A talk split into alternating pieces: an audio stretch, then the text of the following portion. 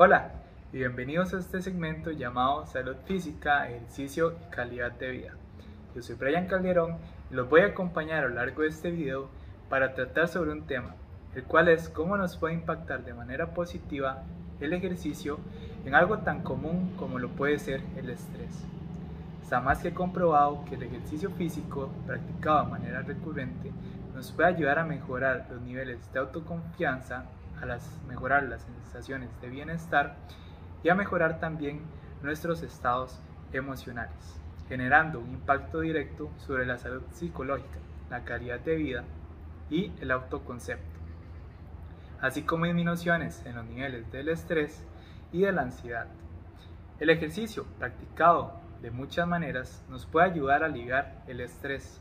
Mantenerte activo puede ayudarte a mejorar los niveles de endorfinas, las cuales te hacen sentir bien, y a distraerte de las preocupaciones cotidianas.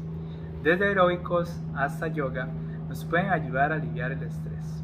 Aunque no seas un atleta o no practiques de manera recurrente el ejercicio, practicarlo aunque sea un poco te puede ayudar a mejorar ese manejo de las situaciones de estrés. Como les comenté anteriormente, este nos ayuda a mejorar la, el aumento de las endorfinas. La actividad física puede aumentar la producción de los neurotransmisores del cerebro que nos hacen sentir bien, denominados endorfinas. Aunque esta función con frecuencia se le describe como la satisfacción que se siente al correr, Cualquier otro tipo de actividad como un partido de tenis muy emocionante o una caminata a través del bosque nos pueden generar las mismas sensaciones. También el ejercicio lo podemos comprender como una meditación en movimiento.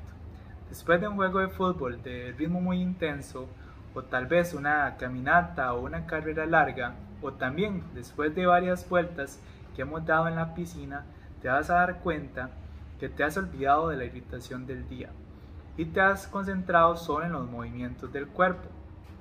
A medida que comiences a deshacerte con regularidad de las tensiones desarrolladas a lo largo del día, descubrirás que este enfoque en una sola tarea y la energía y el optimismo que genere puede ayudarte a mantener la calma, la tranquilidad y a concentrarte en todo lo que haces.